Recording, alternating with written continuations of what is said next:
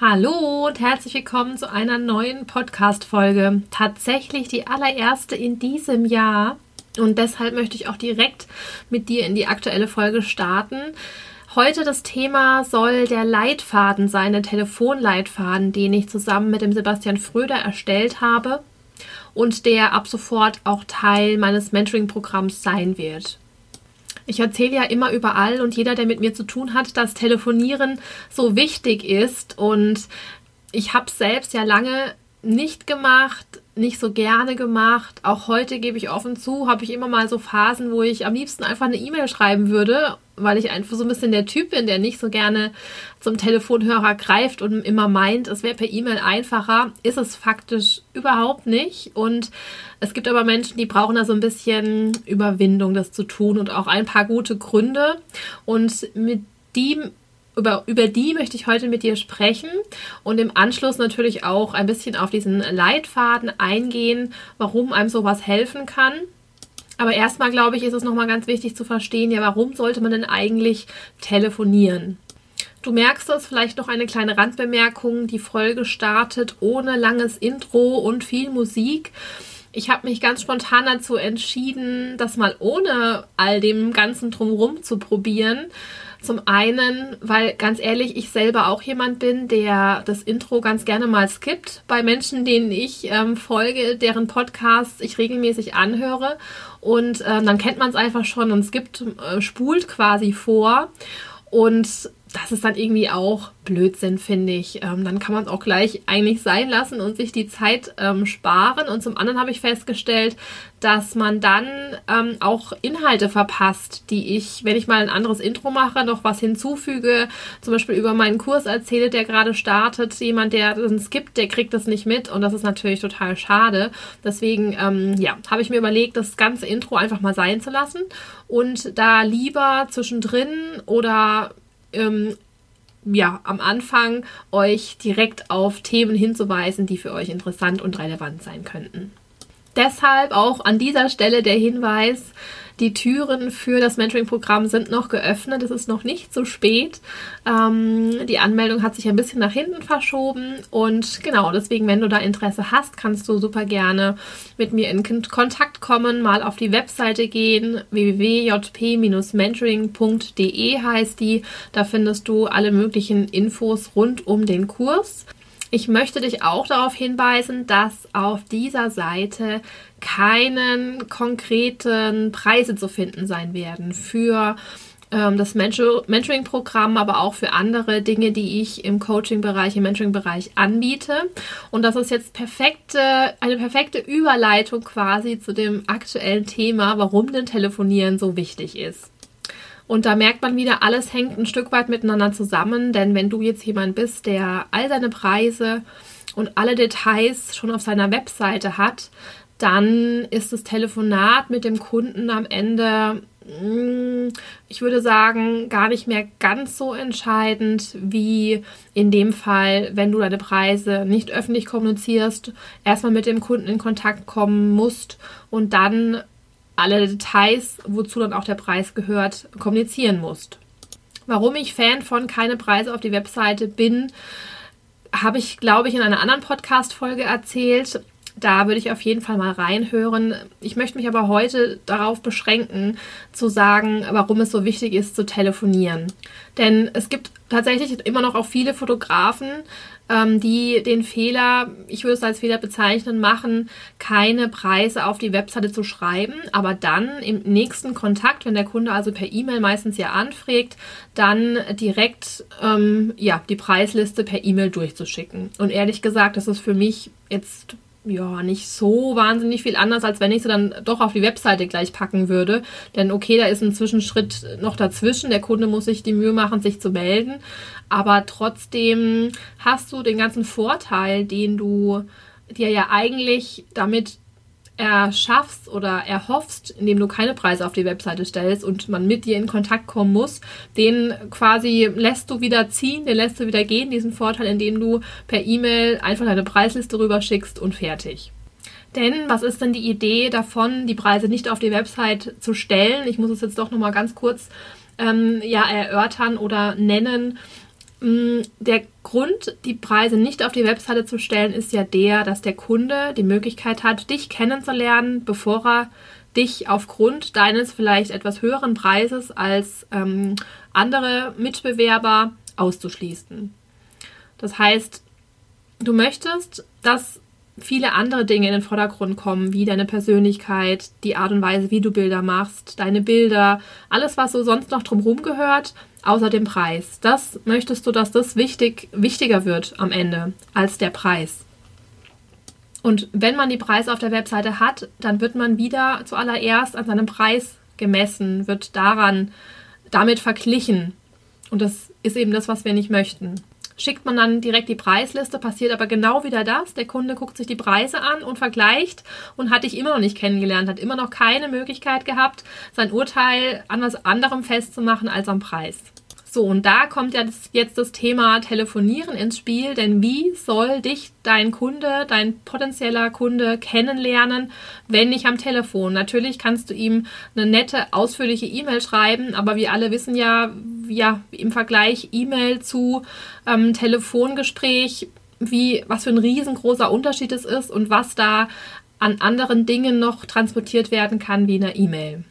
Und ja, wenn man jetzt hergeht und telefoniert und der Kunde stellt dir die Frage, ja, was ist denn jetzt Ihr Preis? Und du sagst, ja, der Preis ist das und das, hast auch wieder nicht viel gewonnen. Es ist tatsächlich entscheidend, wie man telefoniert, wie man sich da positioniert, was man sagt, was man auch nicht sagt und wie man es vor allem sagt.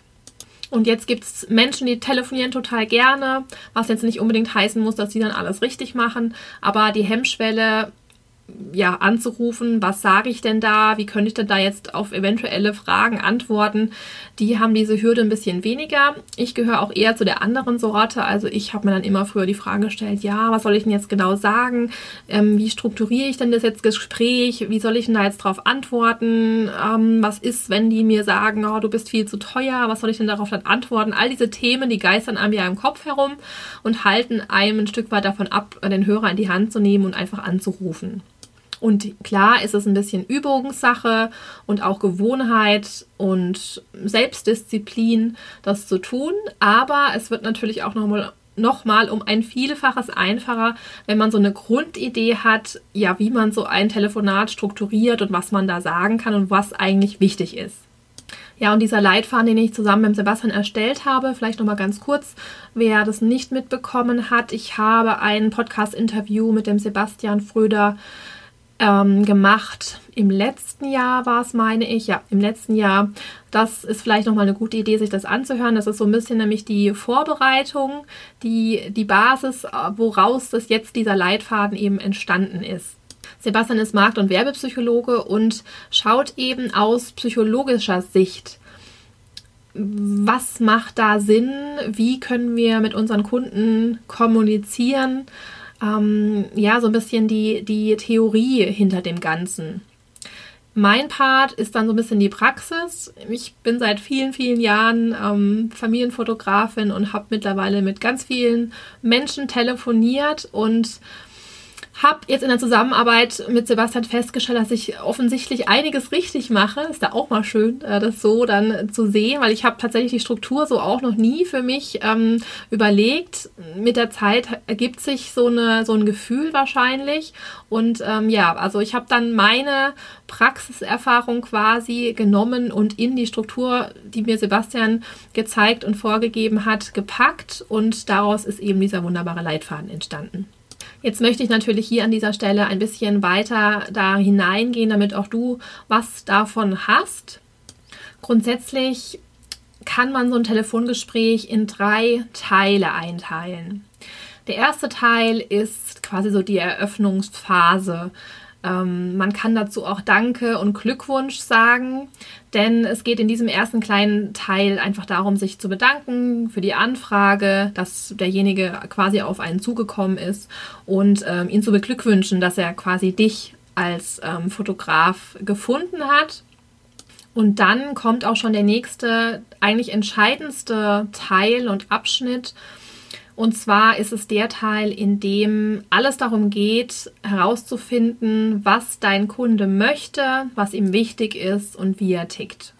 Und da machen jetzt viele den größten Fehler, mich eingeschlossen. Wenn man es nicht weiß, dann ähm, tendiert man dazu, an dieser Stelle dann zu sagen, ja, ich erzähle Ihnen einfach mal, wie so ein Shooting bei mir abläuft und dann fängst du an zu erzählen. Und erzählst und erzählst und erzählst und machst es genau eigentlich falsch rum, denn was in dieser, an diesem Punkt, an dieser Stelle jetzt super wichtig ist, ist, deinen Kunden sprechen zu lassen ihn so viele Fragen zu stellen, dass du ein Gefühl dafür bekommst, was er denn tatsächlich möchte und was ihm wichtig ist. Wenn du in dem Gespräch mehr Redeanteil hast als der Kunde, dann ist was falsch gelaufen. Es ist besser, dein Kunde erzählt ganz viel. Und da gibt es natürlich ähm, viele Möglichkeiten, wie man den Kunde dazu bringen kann, dass er erzählt. Im Bereich der Babyfotografen kann man natürlich fragen, ähm, bekommen Sie ein Mädchen oder ein Junge? Woher kommen Sie überhaupt? Ähm, ist es das erste Kind? All sowas sind Fragen, die ähm, ja dazu führen, dass der Kunde anfängt zu erzählen. Ganz wichtig ist auch, immer mitzuschreiben und sich Notizen zu machen, denn dann kann man auch später wieder super auf diese Fragen eingehen, nochmal zusammenfassen, damit der Kunde sich auch verstanden fühlt. Man kann nämlich dann, wenn man dann natürlich auch ein bisschen von sich erzählt, beziehungsweise von dem Shooting und wie das Ganze ablaufen soll, genau die Elemente wieder mit reinbringen, die der Kunde im Vorfeld genannt hat. Also alles, was dem wichtig war, kann man dann einbauen in seine Erzählung und in das, wofür man selber steht, was einem wichtig ist, das wieder aufgreifen. Hat zur Folge, dass der Kunde sich verstanden fühlt ähm, ja, und auch das Gefühl bekommt, er ist bei dir in guten Händen. Ja, und im dritten Teil schließt man das Ganze dann ab, weist darauf hin, dass man die, das Angebot äh, zukommen lassen wird und schließt im Bestfall schon ab mit einer Terminvereinbarung, die man später in der E-Mail nochmal bestätigen kann. Oder ähm, es bleibt noch offen, damit der Kunde nochmal das genaue Angebot sich eben ansehen kann. Ich persönlich mache mir Notizen immer noch total gerne mit Stift und Papier, einfach weil ja man dann ähm, das vor sich liegen hat. Ich habe meinen Kalender zwar im Handy, aber mh, mm, es ist dann einfach eine schönere Sache. Natürlich kannst du es auch digital direkt machen. Ich ähm, nutze da ein ganz schönes Tool, um meine Kundenaufträge zu organisieren. Das mache ich mit Trello. Und da hat man auch die Möglichkeit, Kommentare hinzuzufügen. Und wenn man das dann direkt digital macht, dann hat man hinter jedem Kundenauftrag auch ähm, die, ja, die ganzen Infos vom Erstgespräch, weiß, wie alle heißen, hat sich notiert, was wichtig war und eben all das, was du so erfahren hast in deinem Telefonat. Und das finde ich tatsächlich sehr hilfreich und eine schöne Sache, darauf immer wieder rückgreifen zu können, denn oft vergehen ja zwischen ähm, Telefonat, also Beauftragung und dem eigentlichen Shooting doch ein paar Wochen, wenn nicht sogar Monate. Und ähm, ich weiß nicht, wie dir das geht, aber ich vergesse tatsächlich dann schon, was hat man heute nochmal genau besprochen. Vor allem, ja, wenn man mehrere Kunden natürlich parallel hat, dann ähm, finde ich es immer schön, nochmal nachzuschauen. Und ganz besonders auch, ähm, wie die Leute heißen, ist immer eine schöne Sache, wenn man die dann mit Namen begrüßen kann. Das nur mal so am Rande. Also, das war jetzt eine kurze, knackige Folge. Ich fasse noch mal ganz kurz zusammen. Es ist super wichtig zu telefonieren, aus dem Grund, damit du in Kontakt kommst mit deinem Kunden, dass er dich kennenlernen kann und wie du arbeitest und der Preis eher in den Hintergrund rückt und ja, du überhaupt erstmal die Möglichkeit, die dir somit schaffst, dem Kunden zu präsentieren, was du alles zu bieten hast. Und das nächste ist, den Kunden sprechen lassen. Fragen stellen, Fragen stellen, Fragen stellen, damit der Kunde ins Reden kommt und du dir ein Bild machen kannst. Wie ist der so? Wie tickt der so? Was ist dem wichtig? Damit du anschließend auf seine Bedürfnisse eingehen kannst, ihn quasi abholen kannst und ihm das Gefühl gibst, du hast ihn verstanden, du weißt, worauf es ankommt, was er will und er mit einem gefühlten, guten Gefühl zu dir zum Fotoshooting kommen kann.